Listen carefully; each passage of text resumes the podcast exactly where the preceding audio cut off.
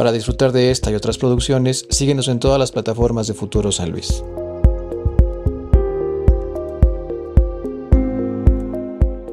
Hola y bienvenidos a un nuevo capítulo de este gran podcast de Futuro San Luis. El día de hoy me encuentro súper emocionada porque tenemos un embetadazo que estoy segura que vamos a aprender un montón, un montón de él. Yo soy Titan Santander, es un gustazo tenerte por acá. Y pues nada, bienvenido, Jesús Monsiváis. ¿Qué tal, Titan? Un placer estar contigo esta mañana, como siempre disfrutar la conversación con los amigos de Futuro San Luis. Gracias, muchas gracias. No, gracias a ti por venir. ¿Cómo estás? Muy bien. ¿Qué tal el clima de Muy bien, disfrutando. Me encanta a mí la temporada de invierno, el fresco, el viento también. Soy elemento viento. Entonces yo estoy fascinado con esta temporada de vientos en San Luis. El viento se vino durísimo en San Luis Potosí. Estaba leyendo que, que unos setenta y tantos arbolitos se nos cayeron. Tristemente, ojalá que las autoridades puedan reponer ese arbolado urbano porque la neta lo necesitamos. Es importante. A mí la verdad sí me duele mucho cuando veo un arbolito caído. Sí, es como de... Ah. No, mira, y la neta, yo he recorrido eh, la ciudad y se siente un ambiente fúnebre alrededor justamente de los arbolitos caídos. Claro. Ojalá sí haya un plan para remediar pues este eh, tema de los vientos aquí en San Luis Potosí. Totalmente. Y aparte, yo creo que también es importante el hecho de que la gente respete también estos lugares. A mí me duele mucho llegar y ver un montón de colillas alrededor de un arbolito cuando hay lugares específicos para tirar tus colillas y todo ese rollo. Entonces, pues sí, hay que respetar a todos los arbolitos que se encuentran aquí, nos ayudan mucho, nos dan vida, por ellos también estamos vivos. Exactamente. Es importante. Bueno, Jesús, cuéntanos, ¿a qué te dedicas? ¿Quién es Jesús Monsiváis? Titán, no, pues yo soy profesor universitario, eh, soy ciclista urbano, eh, eh, profesor en la Facultad de Derecho de la Universidad Autónoma de San Luis Potosí, interesado mucho en el tema del derecho a la ciudad, de la movilidad urbana, en la forma en la que la sociedad debe imaginar cómo podemos construir mejores ciudades para vivir. Justamente tú lo señalabas ahora eh, recientemente, eh, tenemos que cambiar el paradigma. Tenemos el chip, por ejemplo, de aspirar a tener un automóvil. Hay opciones de transporte deficientes por parte del Estado y es normal que la ciudadanía tenga como alternativa comprar un automóvil, pero por ejemplo a la generación millennial, a la generación centennial, pues está chido, por ejemplo, que nos involucremos con otros medios alternativos de transporte como la bicicleta.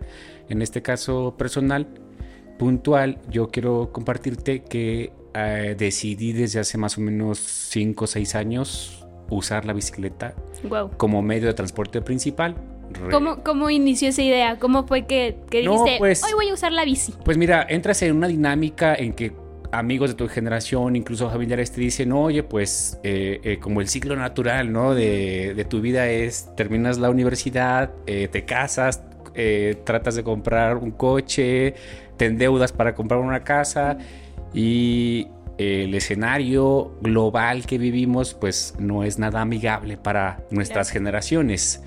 Y en ese sentido, eh, hice un examen de conciencia, dije, neta, necesito un coche para moverme a la ciudad. Yo no tengo la responsabilidad de cuidar hijos. Eh, mi lugar de trabajo está a menos de 8 kilómetros de donde duermo. Creo que no necesito comprar un coche, no necesito endeudarme, porque creo que eso también implica una responsabilidad financiera. Entonces dije, pues la neta creo que la bicicleta puede ser una opción. San Luis Potosí es una ciudad plana, a diferencia, por ejemplo, de otras ciudades, a lo mejor Guanajuato, dices tú, pues le piensas, ¿no? en la pinche bici, en las cuestas, digo, pero San Luis Potosí es una ciudad plana y no te imaginas, fue la mejor decisión de mi vida porque ese trayecto que yo hago de mi casa a mi centro de trabajo es mi terapia del día.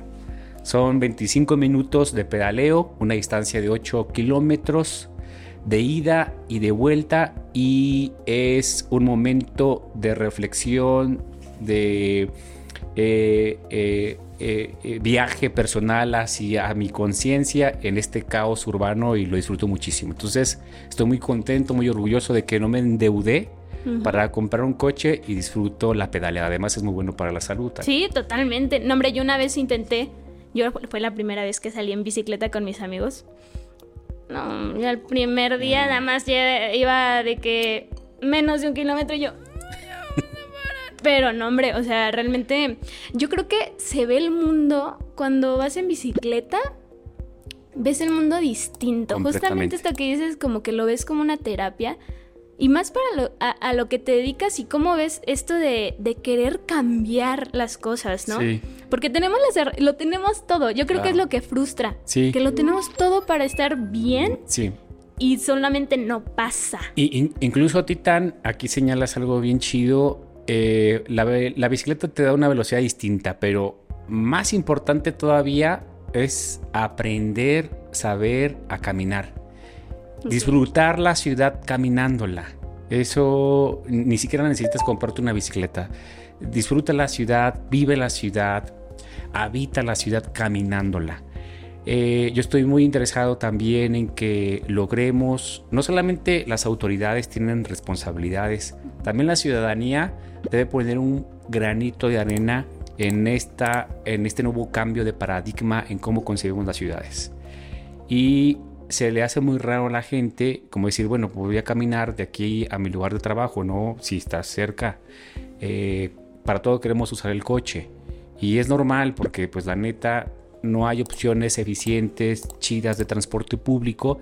Y pues una familia que tiene que trasladar a sus hijos, pues ve como una alternativa el coche. Pero la neta, tú, Titán, yo, que no tenemos hijos, que posiblemente no esté entre nuestros planes tener hijos, creo que para lograr construir entornos más habitables, menos contaminados, pues eh, podemos usar estas dos alternativas. Caminar es bien chido y usar la bicicleta como medio de transporte es riesgoso, sí, claro, pero si no masificamos el uso de la bicicleta, pues también las autoridades eh, van a quedar dormidas en sus laureles y no van a destinar, destinar presupuesto público justamente para eh, ofrecer alternativas chidas de transporte. Yo veo con buenos ojos, al menos por parte eh, en este tema del transporte público del gobierno del estado, que ya se aperturaron dos rutas de la red metro. Vamos a ver cómo funciona esta alternativa y creo que también eh, pues el gobierno de la capital, los gobiernos de la zona metropolitana tienen que apostar más a la infraestructura ciclista.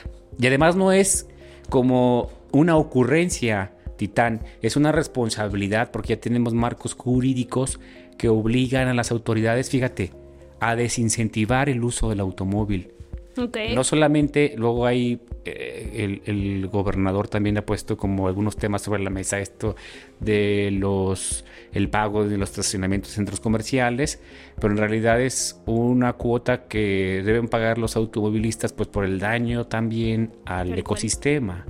Algo que no estamos hablando es la contaminación del aire y estamos muriendo lentamente por todos los contaminantes que respiramos aquí en San Luis Potosí. Y es algo que ya se ve, o sea, es algo que está muy ultra mega super duper claro.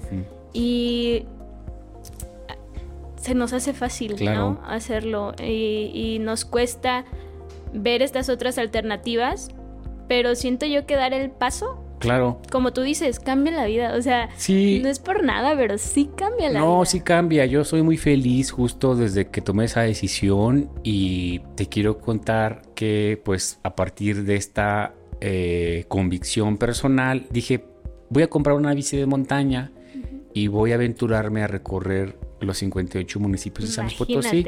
Y porque además tenía la ilusión de decir, recorrí todo mi estado en bici, ¿no?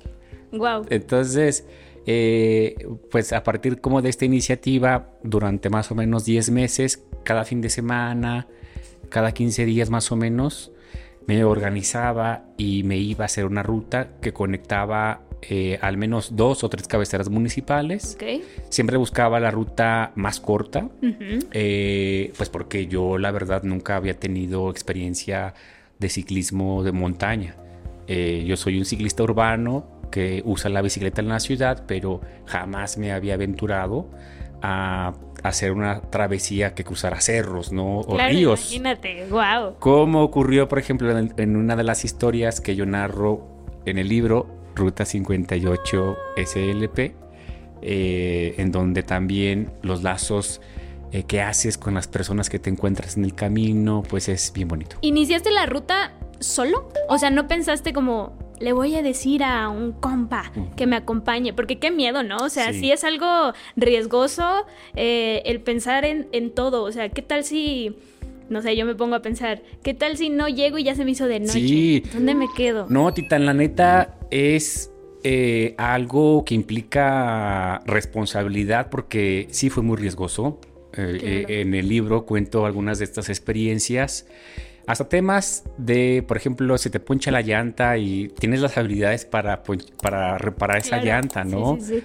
Eh, incluso, pues, si, vas en la carretera y no sé si alguien con el tema de seguridad te quiera dar ride al siguiente punto. Yo en ese tema, por ejemplo, eh, me sorprendí de la solidaridad y de la empatía de las potosinas y los potosinos. En cualquier lugar, la neta siempre recibía pura buena vibra que me conocieran.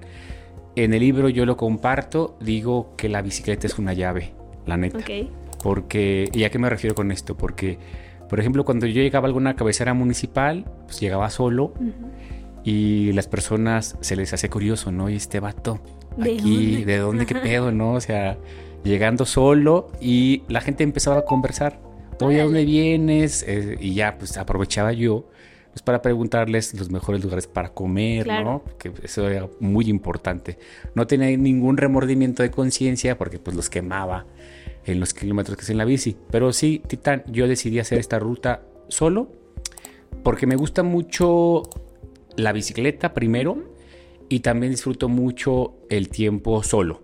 Ok. No estamos acostumbrados, no estamos acostumbrados, la gente siempre tiene eh, muchos distractores Ahora, por ejemplo, con el teléfono, ¿no? Tenemos la manía siempre de estar revisando las notificaciones en redes sociales. Yo disfruto mucho el tiempo solo.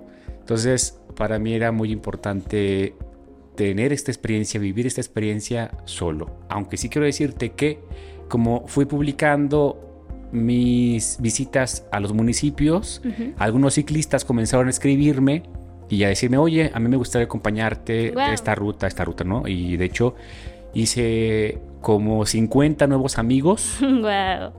Al finalizar esta ruta, ¿no? 50 nuevas personas que conocí a partir de esta ruta de la nada. Porque yo simplemente iba compartiendo en redes la experiencia y del interior del estado, en la Huasteca, en la zona media, en el altiplano, incluso hasta un ciclista de la Ciudad de México vino a acompañarme a mi ruta real de 14 eh, con la emoción pues también de vivir, de sentir esa experiencia, ¿no? Wow, qué interesante. La verdad es que está, está muy lindo todo esto. Me gustó una frase que una vez te escuché decir por ahí, por internet, que dice, yo soy ciudadano de tiempo completo. Sí. Sí, sí. O sea, a, mí me, impone mucho eso y creo que es más que importante y siento que el hecho de navegar por todo el estado, conocer más personas, conocer la naturaleza tan de cerquita. Claro. Y, justo esto que, veo que apuntas en tu libro, que es, fue para ti un viaje espiritual. y esto de, de, de tener como principio ir primero solo. Claro. Conocerte porque siento que es importante también esto de, hay muchas personas que le tienen miedo a quedarse consigo mismos por lo que piensas, que te estresas, que todo ese rollo. ¿Cuál crees tú que fue el punto más alto de tu viaje? Sí. Que dijiste, me siento pleno, o, qué fue... El, ¿Tenías pensado hacer el libro desde antes de hacer tu ruta? ¿O fue la ruta lo que te hizo decir, necesito compartirlo? Sí, totalmente, Titán. La neta, esto que señalas del viaje espiritual, eh, que además es el prólogo del libro, que lo escribió Areli Carrión, la alcaldesa de la bicicleta de la Ciudad de México, ya fue la primera persona a la que le compartí el texto y después del texto pues ella escribió este bellísimo prólogo en donde pues lo que resalta es esa gran, gran experiencia del autoconocimiento. Y ese es un viaje espiritual. El mundo actual no nos ha enseñado a vivir esa experiencia. Y creo que es la más experiencia, es la experiencia más importante de tu vida. Yo siempre le digo a mis alumnos Titán en la Facultad de Derecho, lo primero que les digo en la primera clase es, más allá del conocimiento de las leyes, de cómo redactar un, un texto jurídico, eh, el mensaje más importante que les quiero dar como docente de su asignatura es que no olviden jamás que el viaje más importante, la aventura más importante de sus vidas es el autoconocimiento. Y no lo digo yo, esto ya desde, imagínate, desde la antigua Grecia, eh, cinco siglos antes del nacimiento de, de Jesucristo, ya se discutía sobre los desafíos del autoconocimiento, ¿no? Cuando una persona decide emprender esta aventura, creo que no hay una vuelta atrás. y es un viaje también al amor propio, ¿sabes? Quizá a lo mejor qué es lo que quieres, pero sí al menos lo que no quieres en tu vida. Y eso es algo también que me permitió esta ruta en bicicleta.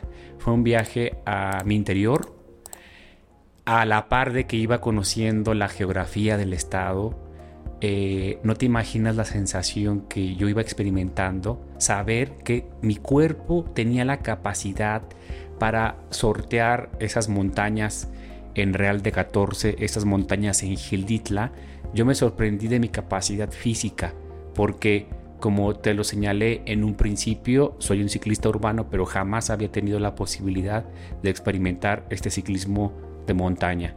Y fue extraordinariamente satisfactorio, reconfortante, eh, súper amoroso reconocer que mis piernas flaquitas eh, pudieran recorrer casi 3.000 kilómetros que hice en toda la geografía de San Luis Potosí.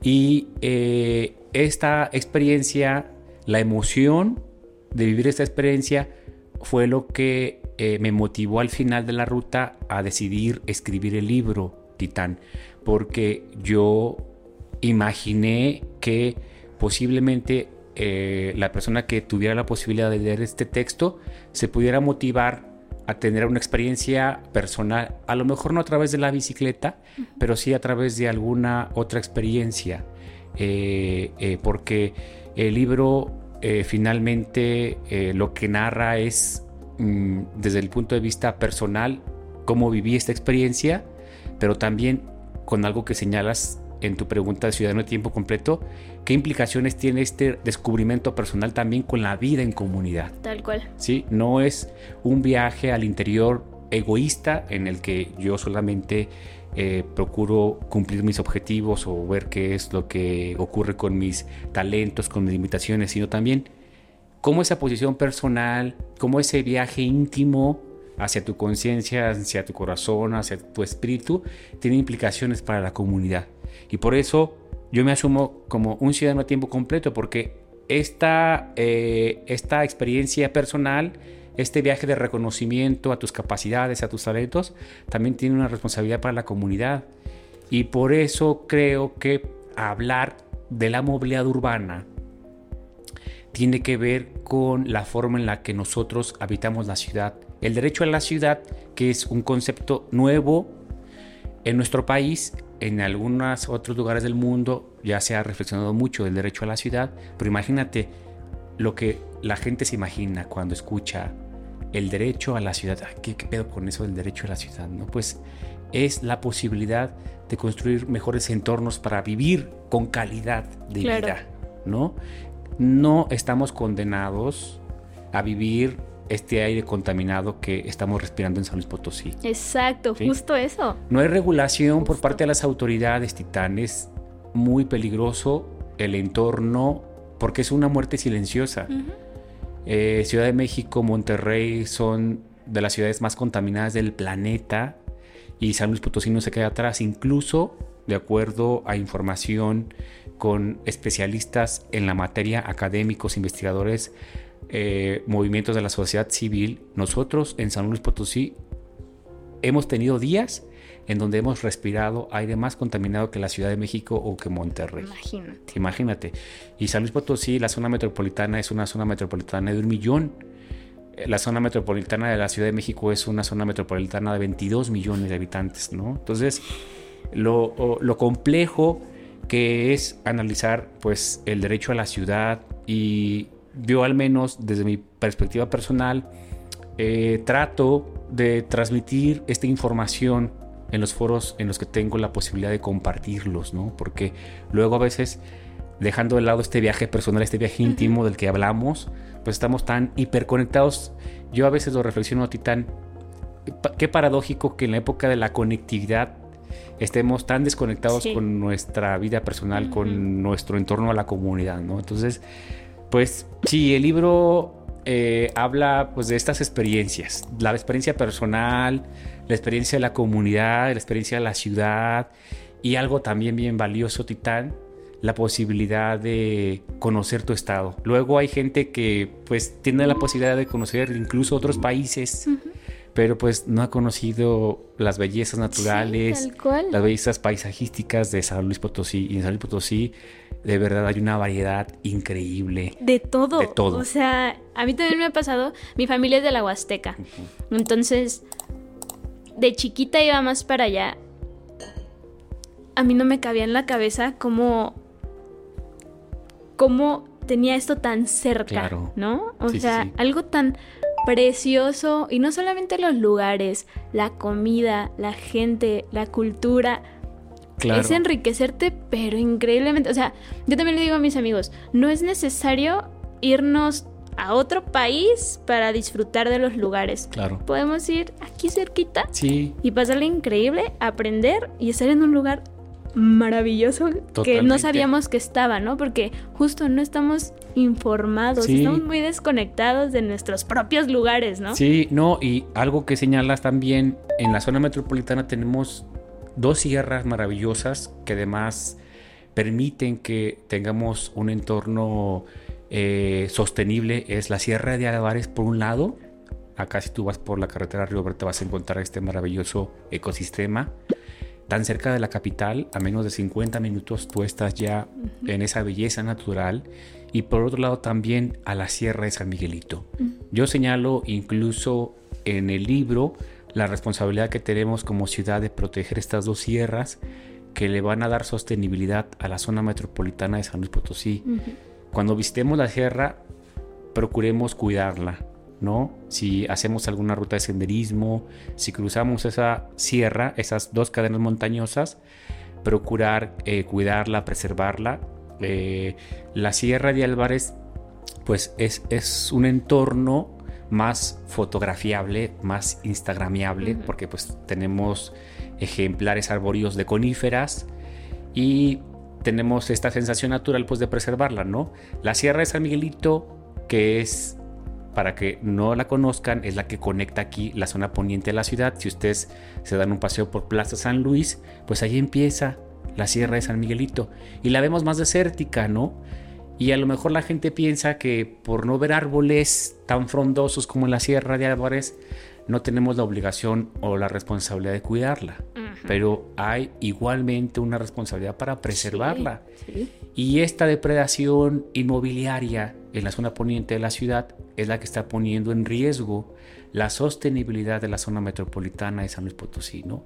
Tenemos problemas, por ejemplo, cuando hay lluvias, que se inunda rápidamente la zona centro del valle del Tangamanga, que propiamente así se le conocía antiguamente a nuestra ciudad, pues se inunda con más facilidad y tiene una ah, construcción lógica, pues obviamente estamos eh, construyendo grandes eh, bloques de concreto en la Sierra de San Miguelito y esto está ocasionando serios problemas, serios problemas al entorno natural, al entorno paisajístico de la zona metropolitana de San Potosí. Entonces hay que tomar conciencia que tenemos dos sierras maravillosas en la zona metropolitana de San Luis Potosí, la Sierra de Álvarez y la Sierra de San Miguelito.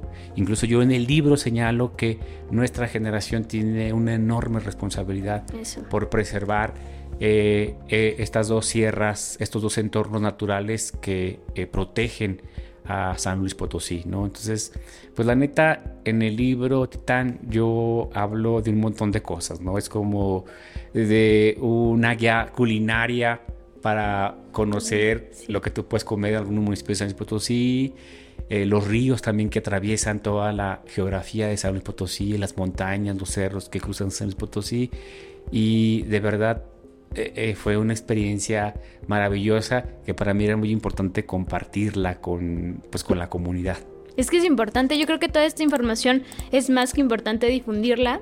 Siento que, no siento, sé que como ciudadanos nosotros somos, podemos ser los superhéroes de, de nuestros propios lugares. Siento que esta parte de que siempre nos dicen de, no sé, este, bañate en cinco minutos eh, y te bañas y es como, ¿qué? ¿Para qué? Pues si tengo agua, claro. sí, no sé qué, sí, bla, bla. Pero en realidad tenemos el poder de cambiar el mundo, o sea, simplemente haciendo esos detalles que siempre nos enseñaban en la escuela de cuida el agua, que no tires basura, que simplemente ser responsable como ciudadano Claro.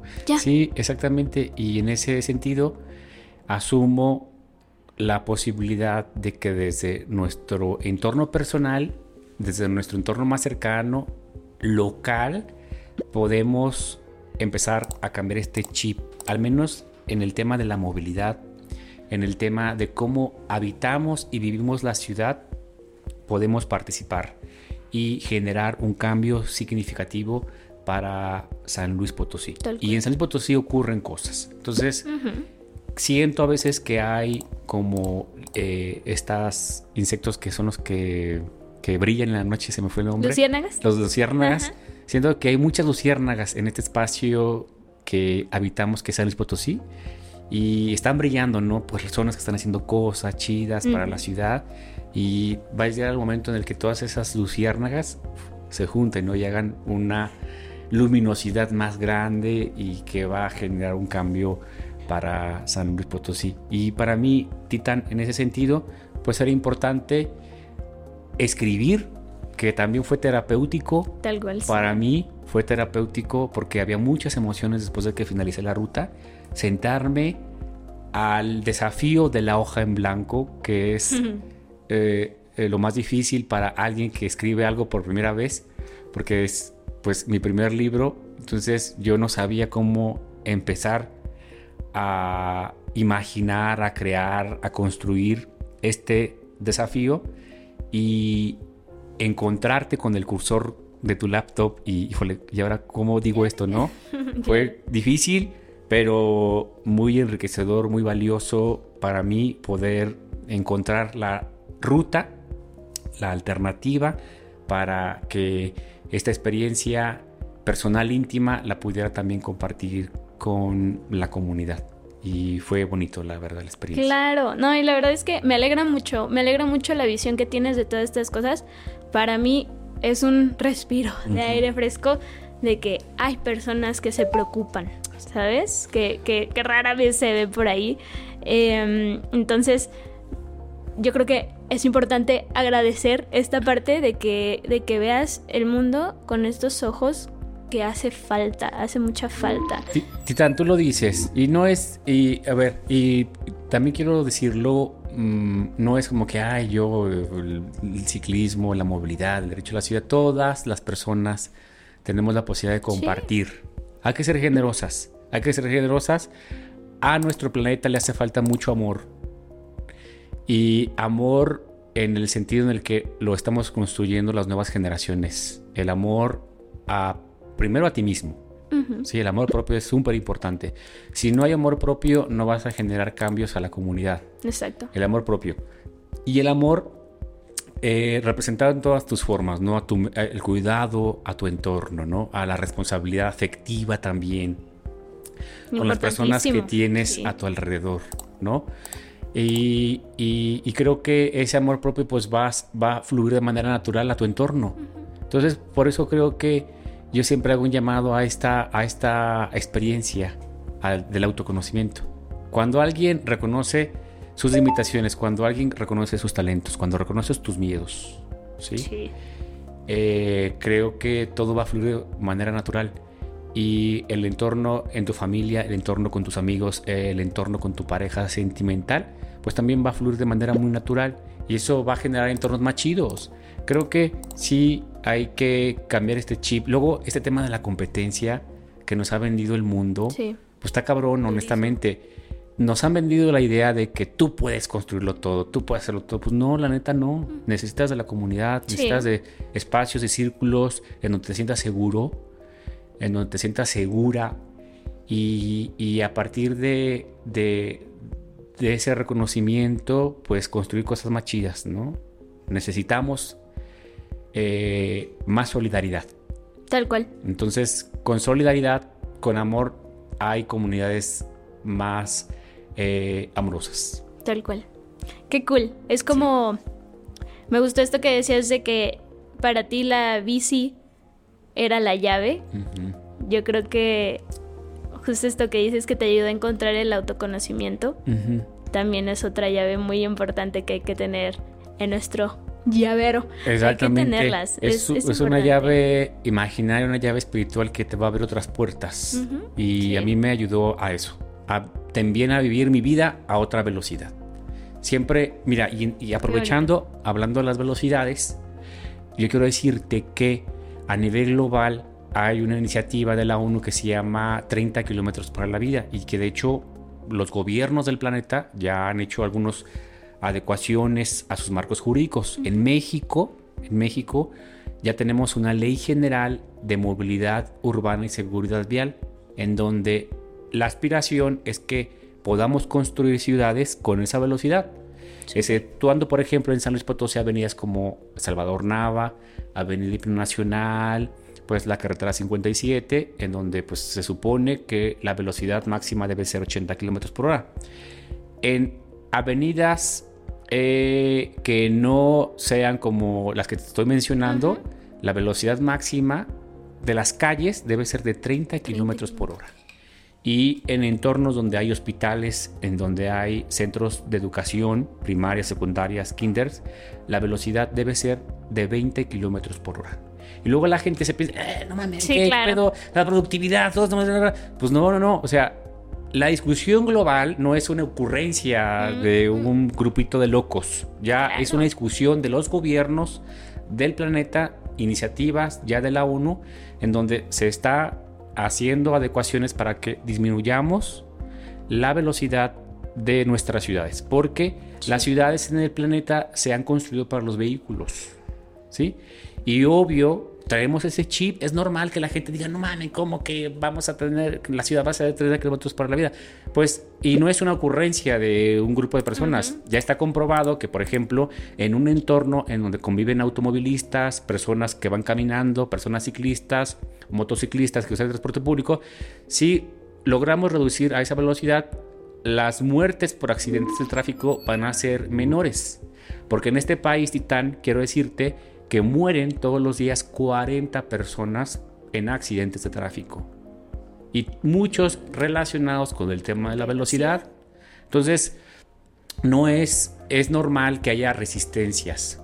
Estamos Obvio. acostumbrados a que el capital te dice produce, ¿no? La, nuestro modelo de vida es producir, Sí. ¿sí? Y no disfrutar. Suena, la gente va a decir pinche hippie, no, no mamen. Sí, no es es, que así es es. una alternativa para elevar la calidad de vida. Sí. ¿sí? Si somos conscientes, por ejemplo, en San Luis Potosí ahora con los accidentes de tráfico, la gente cree que los 10 minutos que usabas tú hace 3 años para trasladarte de tu casa al trabajo son los mismos que vas a usar ahora. No, ya el entorno cambió en la ciudad, Sí. hay más coches y esos 10 minutos que usabas hace 3 años ya se convirtieron en 20 años. Sí. En, en- en 20, En minutos. Ajá. En 20 minutos. Queremos que esos 20 minutos se conviertan en media hora, en dos años más, en 40 minutos, en, en 5 años más. Claro que no.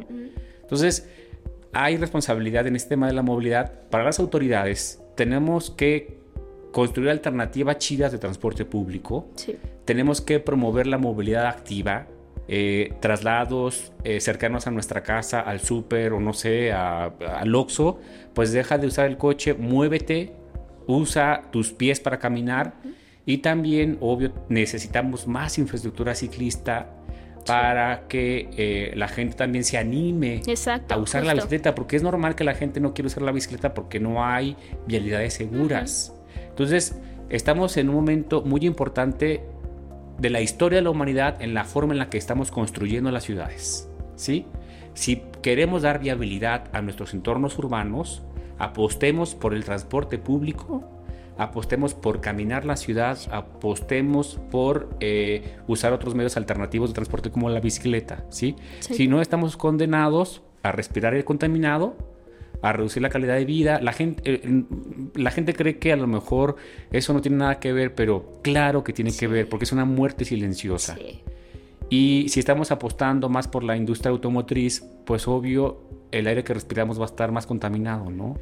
Y ahora con el tema de los coches eléctricos que le ofrecen como una alternativa verde, pues va a seguir generando los mismos problemas de movilidad para las ciudades. Claro, eso se va a Entonces, quedar igual.